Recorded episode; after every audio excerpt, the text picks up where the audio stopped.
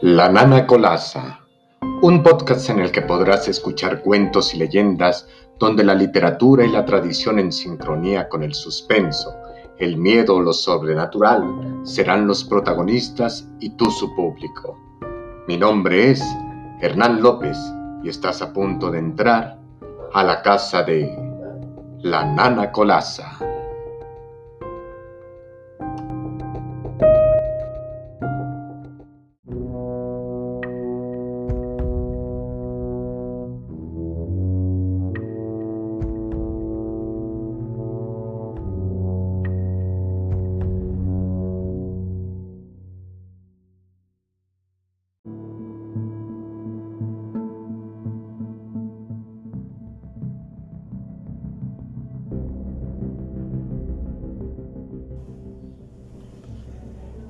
El Monte de las Ánimas de Gustavo Adolfo Becker España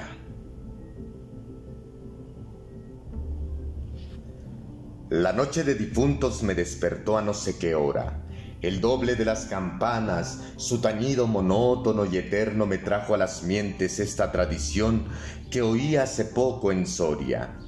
Intenté dormir de nuevo.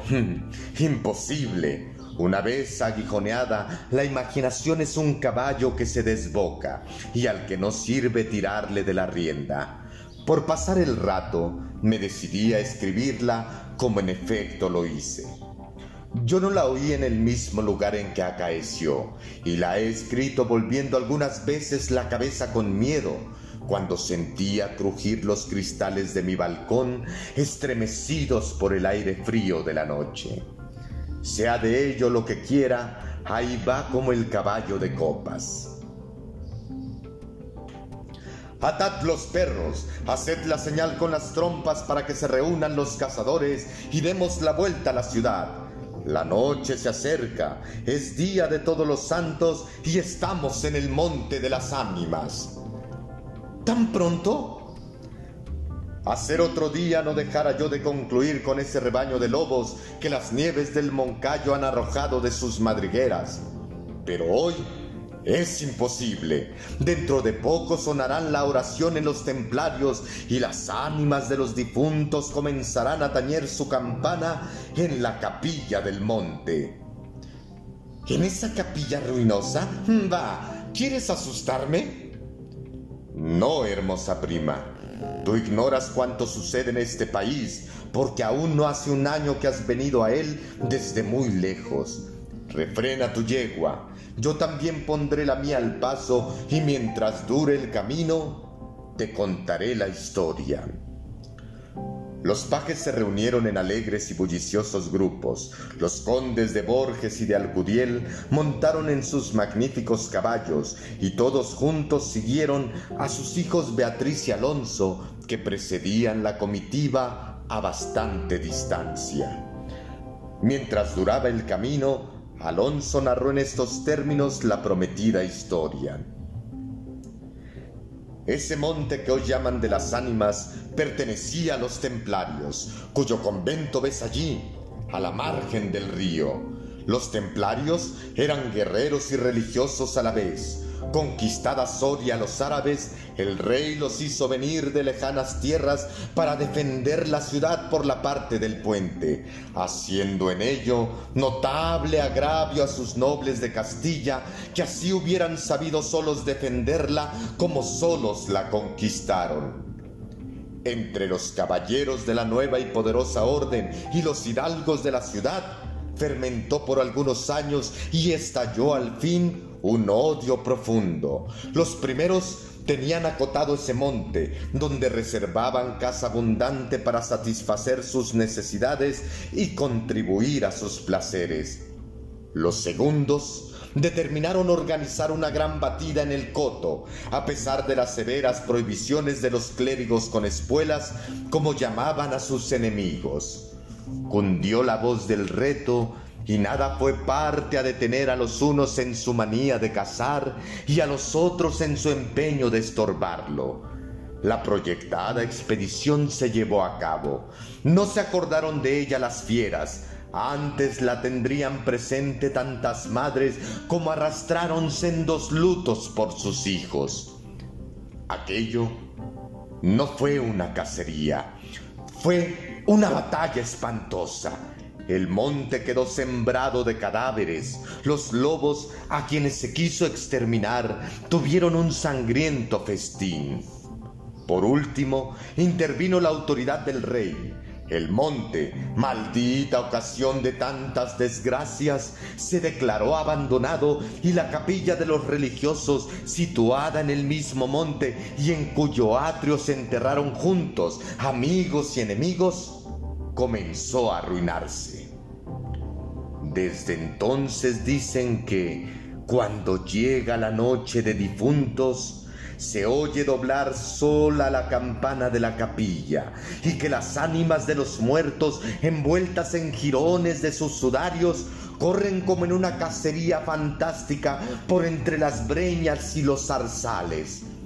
Los ciervos braman espantados.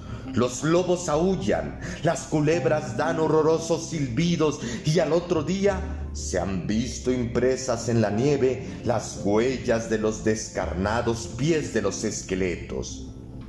Por eso en Soria le llamamos el monte de las ánimas y por eso he querido salir de él antes que cierre la noche. La relación de Alonso concluyó justamente cuando los dos jóvenes llegaban al extremo del puente que da paso a la ciudad por aquel lado.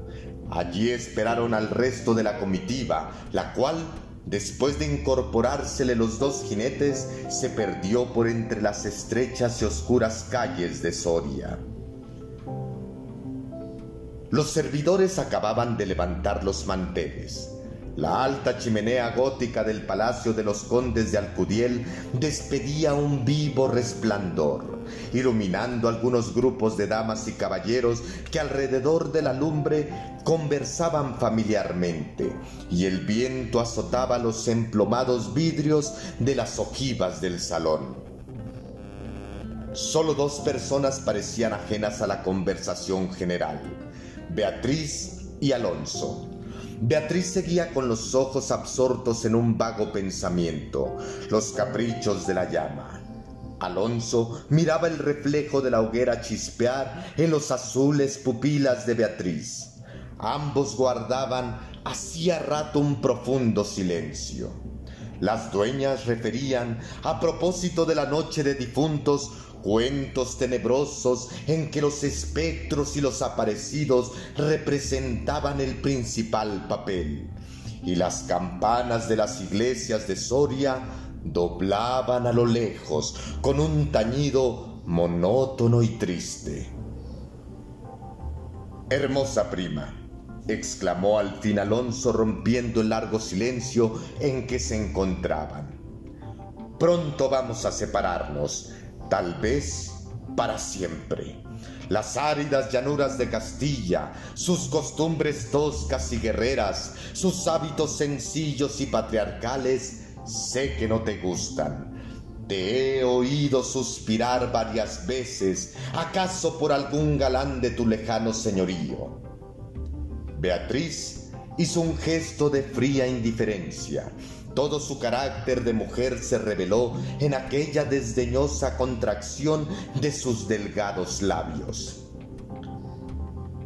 Tal vez por la pompa de la corte francesa, donde hasta aquí has vivido, se apresuró a añadir el joven, de un modo o de otro presiento que no tardaré en perderte.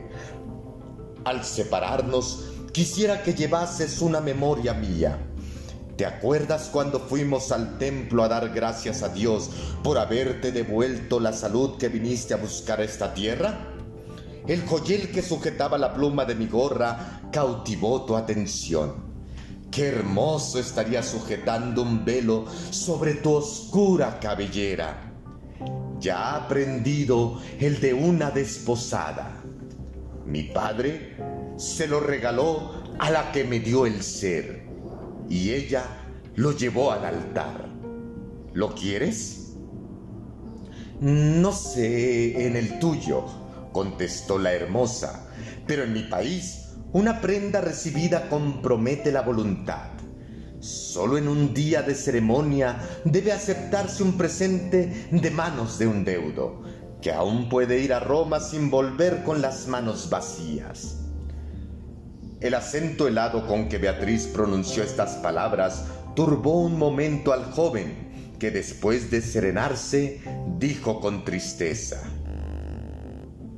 Lo sé, prima, pero hoy se celebran todos los santos y el tuyo entre todos Hoy es día de ceremonias y presentes. ¿Quieres aceptar el mío? Beatriz se mordió ligeramente los labios y extendió la mano para tomar la joya sin añadir una palabra. Los dos jóvenes volvieron a quedarse en silencio y volvióse a oír la cascada voz de las viejas que hablaban de brujas y de trasgos y el zumbido del aire que hacía crujir los vidrios de las ojivas y el triste y monótono doblar de las campanas.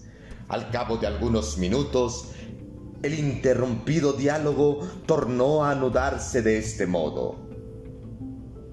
Y antes de que concluya el Día de Todos los Santos, en que así como el tuyo se celebra el mío, y puedes, sin atar tu voluntad, dejarme un recuerdo ¿No lo harás? dijo él clavando una mirada en la de su prima, que brilló como un relámpago iluminada por un pensamiento diabólico. ¿Por qué no? exclamó ésta, llevándose la mano al hombro derecho como para buscar alguna cosa entre los pliegues de su ancha manga de terciopelo bordado de oro. Después, con una infantil expresión de sentimiento, añadió, eh, ¿Te acuerdas de la banda azul que llevé hoy a la cacería y que por no sé qué emblema de su color me dijiste que era la divisa de tu alma? Sí. Pues se ha perdido, se ha perdido y pensaba dejártela como un recuerdo. ¿Se ha perdido? ¿Y dónde? preguntó Alonso, incorporándose de su asiento y con una indescriptible expresión de temor y esperanza. No sé. ¿En el monte acaso? ¿En el monte de las ánimas? murmuró palideciendo y dejándose caer sobre el sitial. ¿En el monte de las ánimas? Luego prosiguió con voz entrecortada y sorda. Tú lo sabes, porque lo habrás oído mil veces. En la ciudad, en toda Castilla me llaman el rey de los cazadores no habiendo aún podido probar mis fuerzas en los combates como mis ascendientes, he llevado a esta diversión, imagen de la guerra, todos los bríos de mi juventud, todo el ardor hereditario en mi raza, la alfombra que pisan tus pies son despojos de fieras que he muerto por mi mano. Yo conozco sus guaridas y sus costumbres, y he combatido con ellas de día y de noche, a pie y a caballo, solo y en batida. Y nadie dirá que me ha visto huir el peligro en ninguna ocasión. Otra noche volaría por esa banda y volaría gozoso como a una fiesta. Esta noche, esta noche, ¿a qué ocultarlo? Tengo miedo. ¿Oyes? Las campanas doblan. La oración ha sonado en San Juan del Duero. Las ánimas del monte comenzarán ahora a levantar sus amarillentos cráneos de entre las malezas que cubren sus fosas.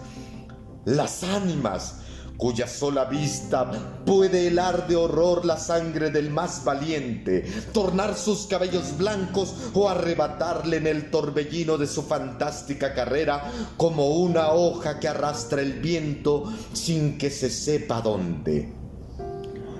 Mientras el joven hablaba, una sonrisa imperceptible se dibujó en los labios de Beatriz, que cuando hubo concluido exclamó con un tono indiferente y mientras atizaba el fuego del hogar, donde asaltaba y crujía la leña arrojando chispas de mil colores.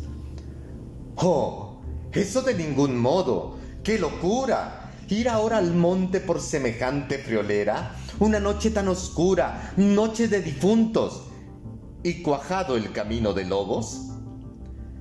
Al decir esta última frase, la recargó de un modo tan especial que Alonso no pudo menos de comprender toda su amarga ironía. Movido como por un resorte, se puso de pie, se pasó la mano por la frente como para arrancarse el miedo que estaba en su cabeza y no en su corazón, y con voz firme exclamó, dirigiéndose a la hermosa, que estaba aún inclinada sobre el hogar, entreteniéndose en revolver el fuego.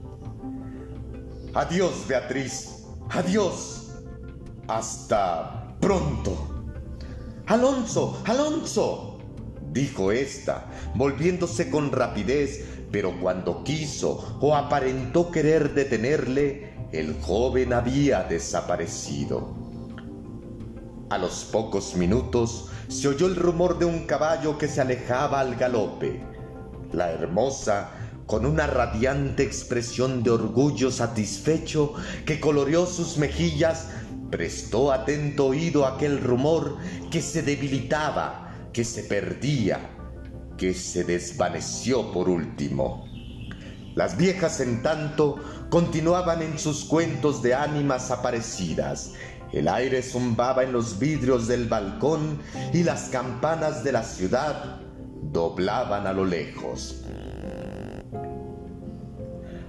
Había pasado una hora, dos, tres. La medianoche estaba a punto de sonar y Beatriz se retiró a su oratorio. Alonso no volvía, no volvía, cuando en menos de una hora pudiera haberlo hecho. ¿Habrá tenido miedo?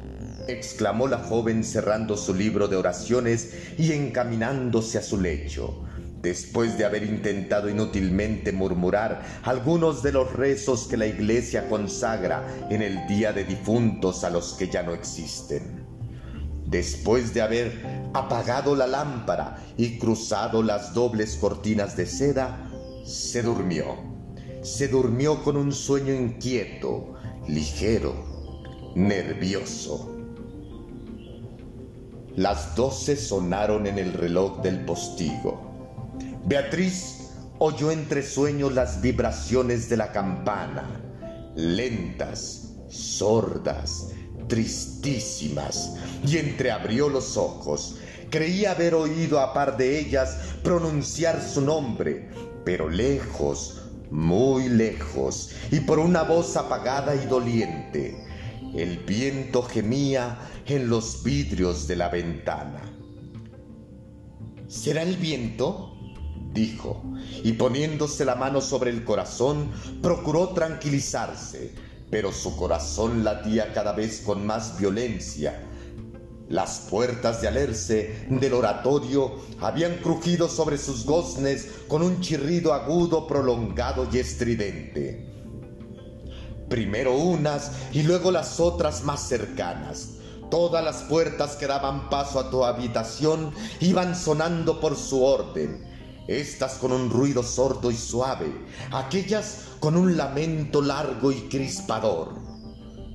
Después, silencio, un silencio lleno de rumores extraños, el silencio de la medianoche, con un murmullo monótono de agua distante, lejanos ladridos de perros, voces confusas, palabras ininteligibles, ecos de pasos que van y vienen, crujir de ropas que se arrastran, suspiros que se ahogan, respiraciones fatigosas que casi no se sienten, estremecimientos involuntarios que anuncian la presencia de algo que no se ve y cuya aproximación se nota no obstante, en la obscuridad.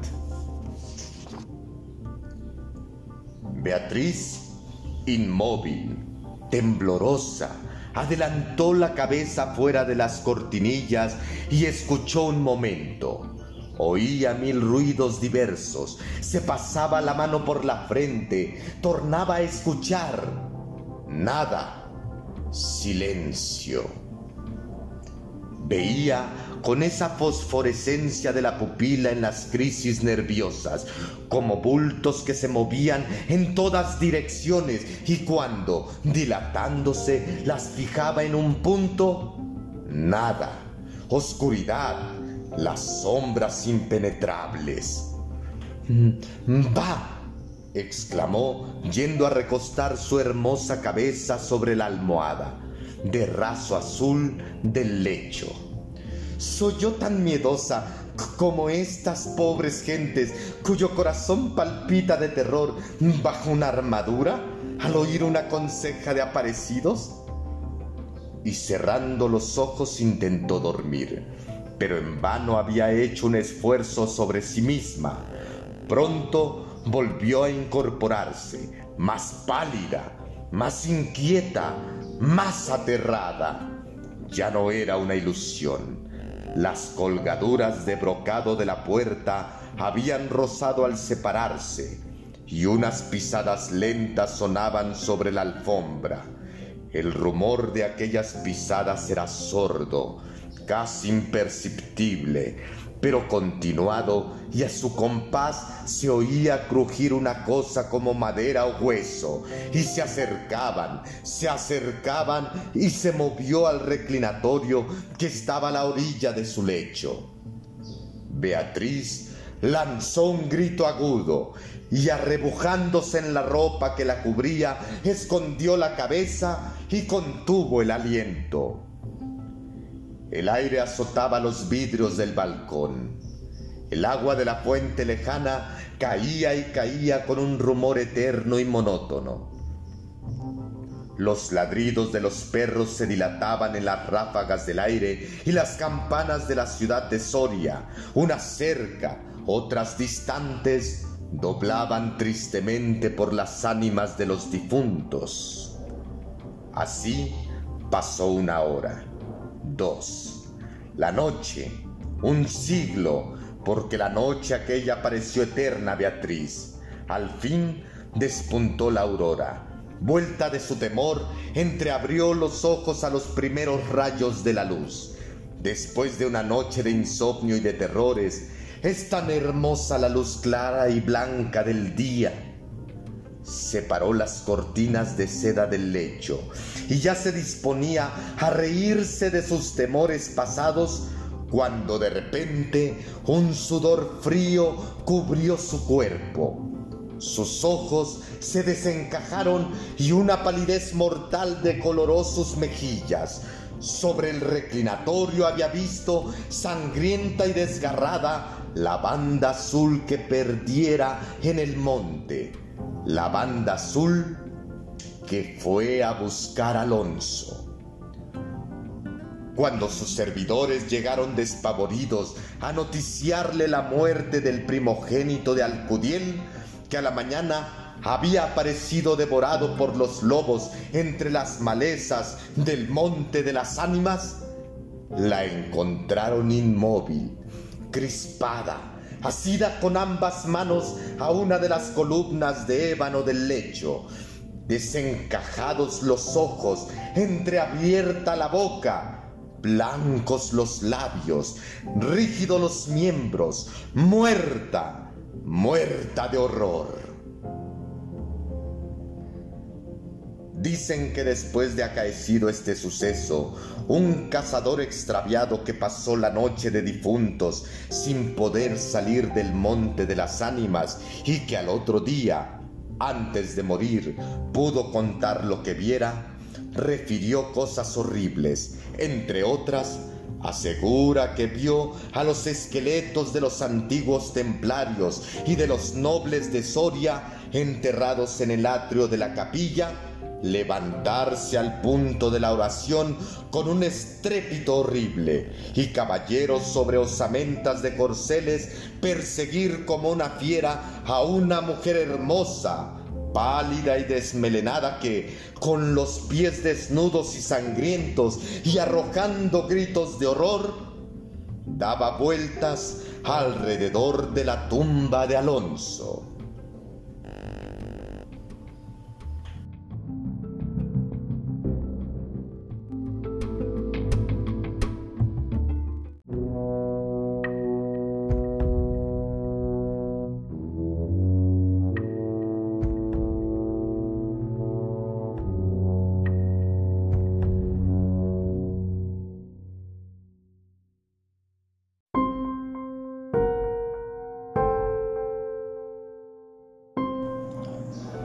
Esto fue El Monte de las Ánimas, cuento de Gustavo Adolfo Becker. Los espero en una próxima ocasión, aquí, cuando volvamos a entrar a la casa de la nana Colasa.